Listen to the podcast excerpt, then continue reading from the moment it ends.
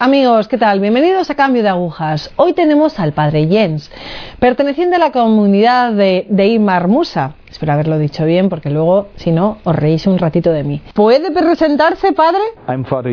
uh, Soy el padre Jens. Soy de la comunidad de Irma Musa.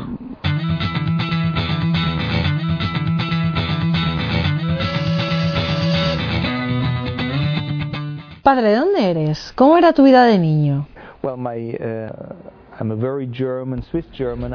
Yo soy alemán y suizo porque nací en Berlín, pero después crecí en Suiza. Mi familia no eran miembros de la iglesia.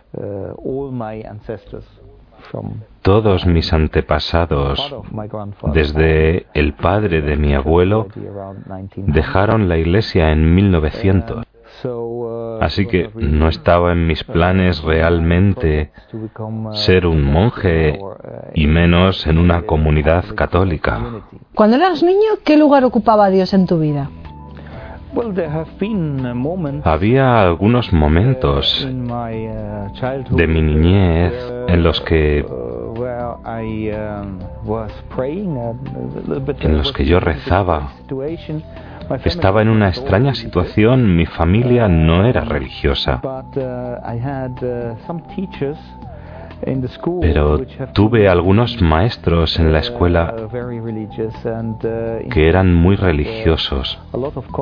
De hecho, teníamos mucho contacto con la Sagrada Escritura. Durante la escuela en Zúrich, en Suiza, en el campo de Zúrich había algo llamado historia bíblica, donde leíamos trozos de la Biblia, textos de la Biblia a los niños, pero era una escuela de lectura más que de historia sobre creencia. Cuando creciste, ¿qué pasó? Cuando tenía 16 años, en mi interior tenía una búsqueda espiritual que lentamente se volvía cada vez más fuerte, hasta que tuve unos 20 años. Pero nunca pensé buscar en la iglesia, ni en la protestante ni en la católica. En esos momentos de adolescencia, ¿hubo quizás un momento donde te preguntaste si Dios existía? ¿Si Dios existe? Bueno, como dije, a los 16 años empecé a pensar más y más en esto. Pero estaba seguro de que Dios como persona con la que podías hablar no existía en ese momento, especialmente cuando tenía 20 años. Pensaba en una gran energía, pero no en alguien con quien podías hablar.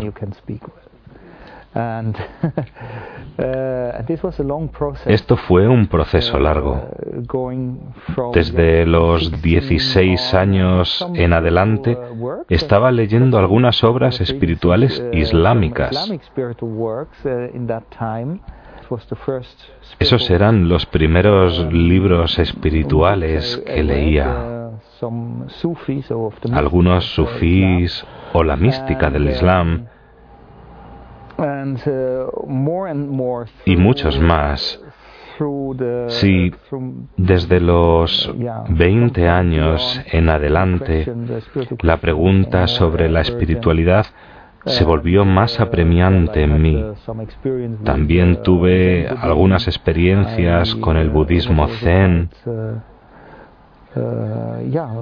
También estuve bastante interesado en los cursos de psicología y en algunos cursos de mística acerca de uno mismo. ¿Cómo llegaste a encontrar la verdad? Bueno, como dije, este impulso espiritual se hizo cada vez más fuerte.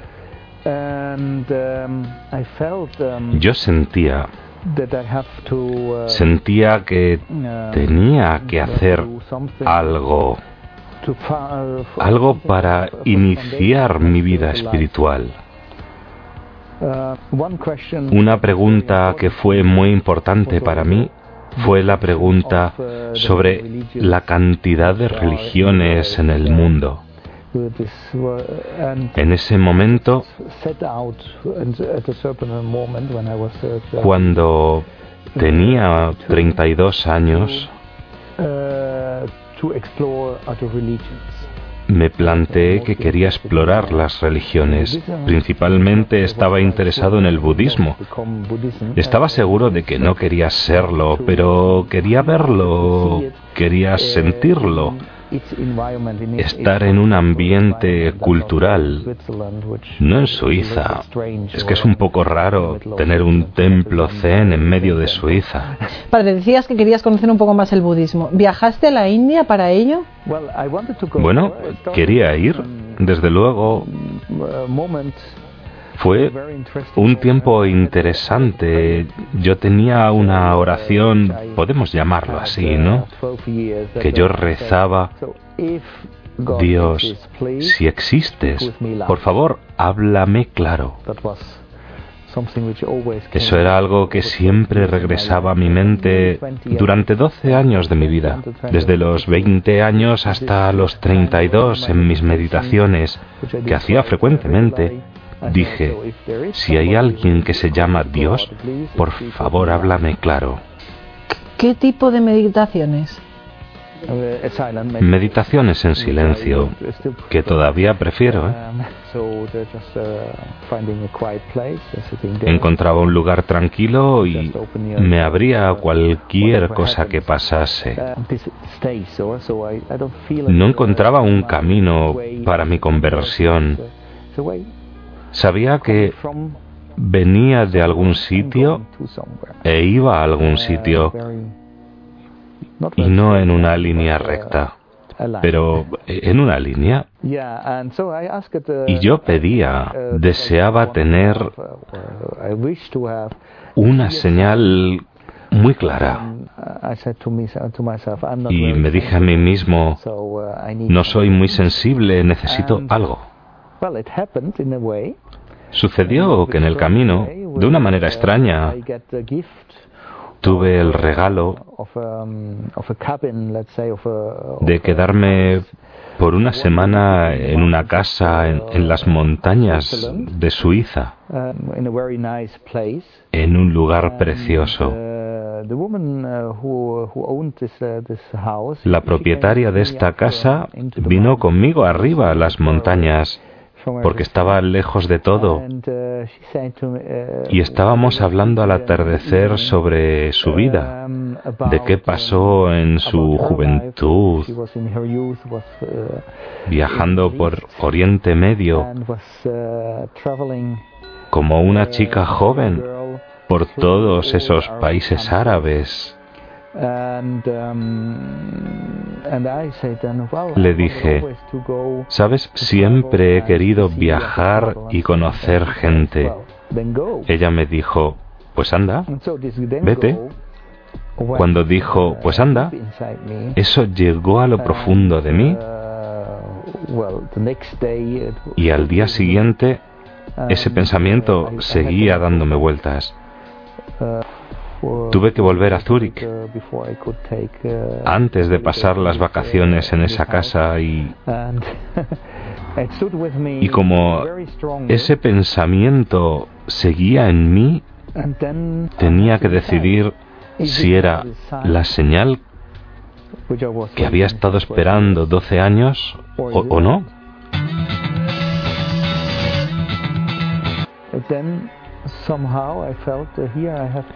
Y de alguna manera sentí que tenía que tomar la decisión. ¿Es posible que esta fuerza universal que yo pensaba ¿eh?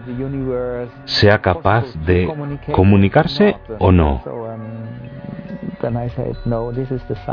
Así que dije, no, esta es la señal, tengo que ir. Y días después, pues, renuncié a mi trabajo. Empecé a vender cosas de mi casa y tres meses después me puse en camino. No fui directo a Medio Oriente, primero fui a Escocia y luego volé al continente de nuevo antes de ir a Oriente Medio. La siguiente parada fue con los beduinos, estuve tres meses. Como ves, otra vez el Islam. Interesante ver cómo fue mi primer impacto. De alguna manera me llegó muy dentro aquel primer viaje, el contacto con los musulmanes. Luego fui a Siria. Después de estos tres meses en una tienda abierta, siempre con gente, soy hijo único, yo quería descansar porque tenía mucho que pensar. Así que decidí inscribirme en algunos estudios árabes en un instituto de Damasco. Quedarme ahí porque, bueno, era muy barato el instituto era una forma para mí para obtener una visa de residencia de larga duración en Damasco y me quedé allí. Hice muchos viajes, o sea, me escapé de muchas clases. En uno de esos viajes me encontré con el monasterio de Deir Musa. ¿Qué supuso para ti el encuentro con los monjes?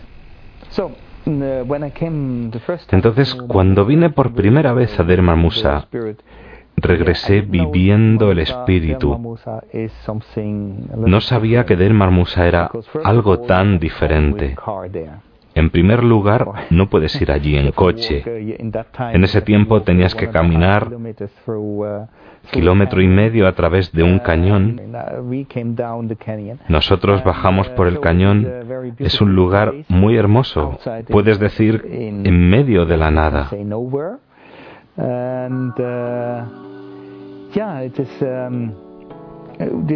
La belleza de ese lugar era muy emocionante.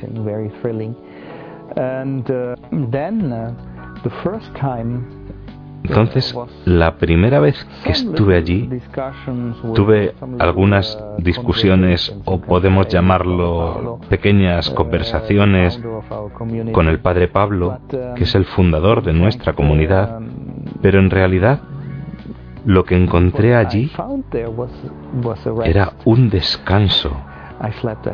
Dormí creo que 24 horas. Algo que pasa frecuentemente en Deir Musa. No es nada raro. Pasa muy frecuentemente allí. Bueno, cuando llegué, lo que más me impresionó de Deir Musa fue su hospitalidad.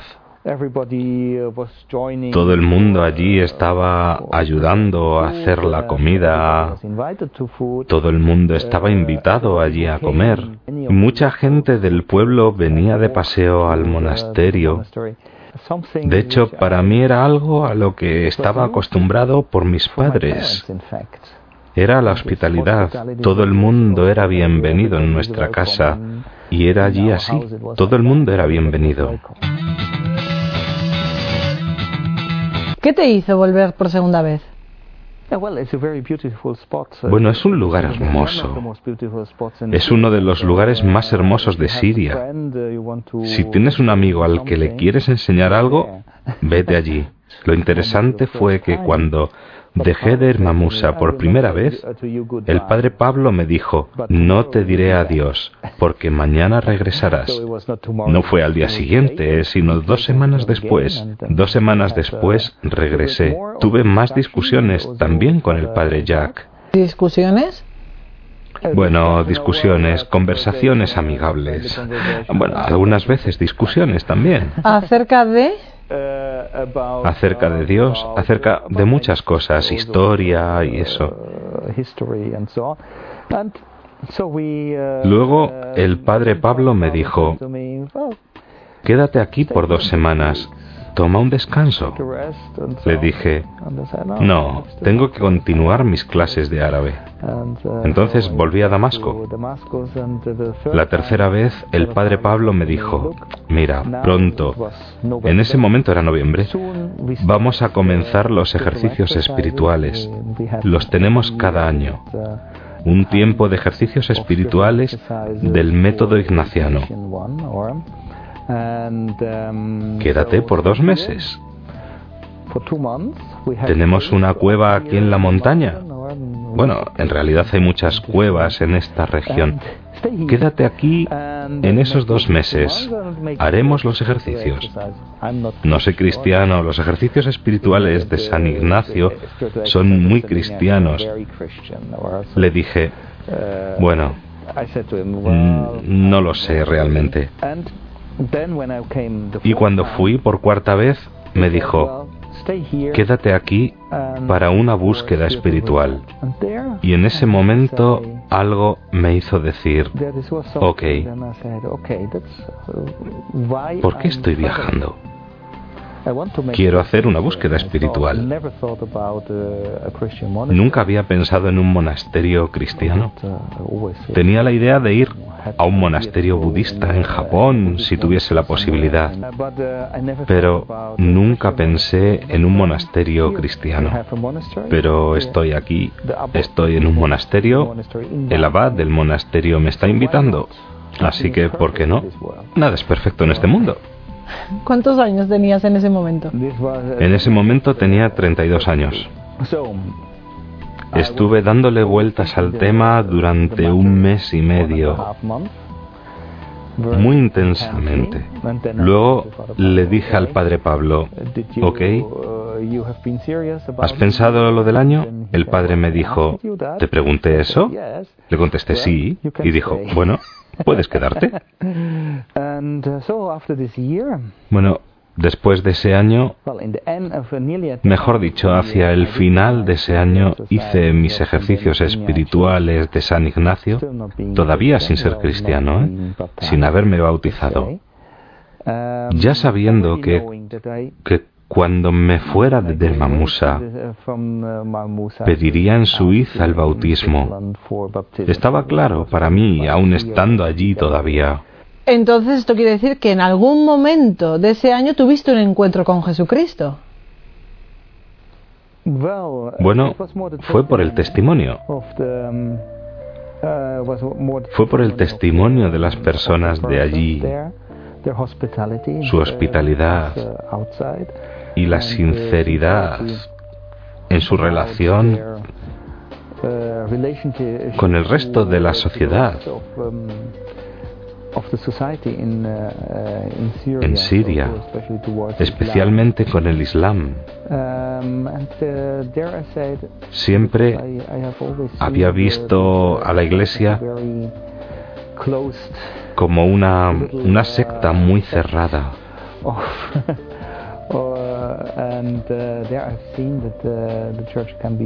Pero ahí vi que la iglesia podía ser muy grande y muy acogedora. Creo que esos fueron los puntos clave. ¿En qué momento pides el bautismo? Bueno, hice los ejercicios espirituales. Tuve una experiencia espiritual muy fuerte. Experimenté que Jesucristo me quería. Luego pedí el bautismo. Justo antes de la Pascua, sin pensar en la tradición, pregunté si existía la posibilidad de ser bautizado. Y el padre Pablo me dijo, sí, muy bien, te bautizaremos en la vigilia pascual. Fui bautizado en la primavera del 96.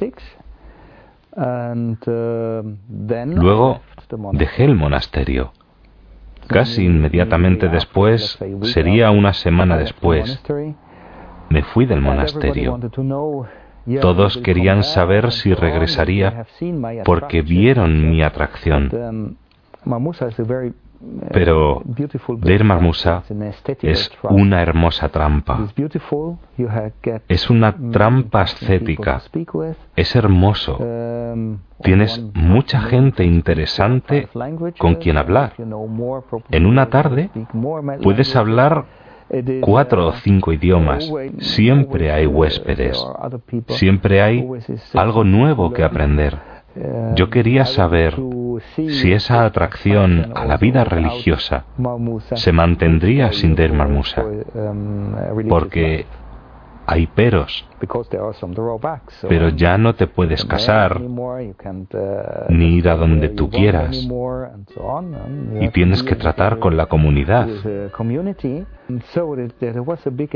Fue una gran decisión que tomar. y no quería tomarla en Der Marmusa, donde estaba en medio de todos los sentimientos tan emocionantes. Me sentí psicológicamente mejor al dejarlo. Y si mi corazón lo confirmaba, pues volvería. Entonces eso hice, como una interrupción de mi viaje, no como el final del viaje. Después de tres meses, regresé y pedí entrar en el noviciado. Fui aceptado. En el 2000 profesé mis votos y en el 2002 fui a estudiar a Italia, en la Gregoriana, también en el Pontificio Instituto Oriental y más tarde en el Pontificio Instituto de Estudios Árabes e Islámicos. Comenzó algo nuevo para mí. Pensé que iba a estar en Dermar Musa por los siguientes dos años, en el 2010, pero ahora Patriarca Luis Saco nos pidió ir a Irak. Mi comunidad me envió de la forma clásica. Me impusieron las manos en la cabeza y fui allí a abrir la casa en su alma mía. Es mi misión, pero no somos misioneros. Es importante saberlo. Esperamos un día poder ser una comunidad verdaderamente contemplativa. Por el momento, tenemos un fuerte apostolado en nuestras vidas. Estamos trabajando mucho con refugiados y personas desplazadas. Y creo que, como vamos, poco a poco creciendo, que la carga de trabajo se irá repartiendo más y habrá la posibilidad de trabajar a este nivel. Esto es importante porque queremos trabajar sobre todo en el ámbito espiritual, con la gente que nos visita. Padre, hay muchísimos jóvenes en Europa que están buscando la verdad. ¿Qué les diría a estos jóvenes?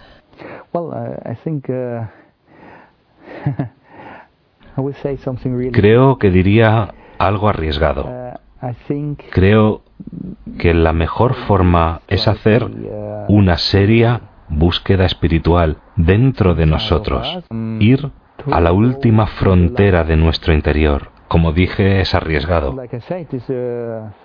Puedes terminar en una secta, pero creo que si alguien realmente está buscando, tú dices la verdad, yo diré por un camino, para ponerlo más místicamente, buscar el camino, yo pienso que Dios le guiará. Muchísimas gracias. Gracias, gracias por estar hoy aquí. Amigos, seria búsqueda espiritual en nosotros, pero seria, porque como dice él podemos caer en otras cuestiones no muy recomendables. Es una búsqueda. la cuestión es querer buscar, tener ansias de querer buscar y de encontrar a Dios en esa búsqueda, en ese camino, como dice el Padre. Con la que está cayendo en Siria, con los cristianos perseguidos, con muchos católicos, muchos cristianos caminando por el mundo y sufriendo la persecución, la imagen del Padre es de, es de admirar. Gracias, gracias por estar ahí.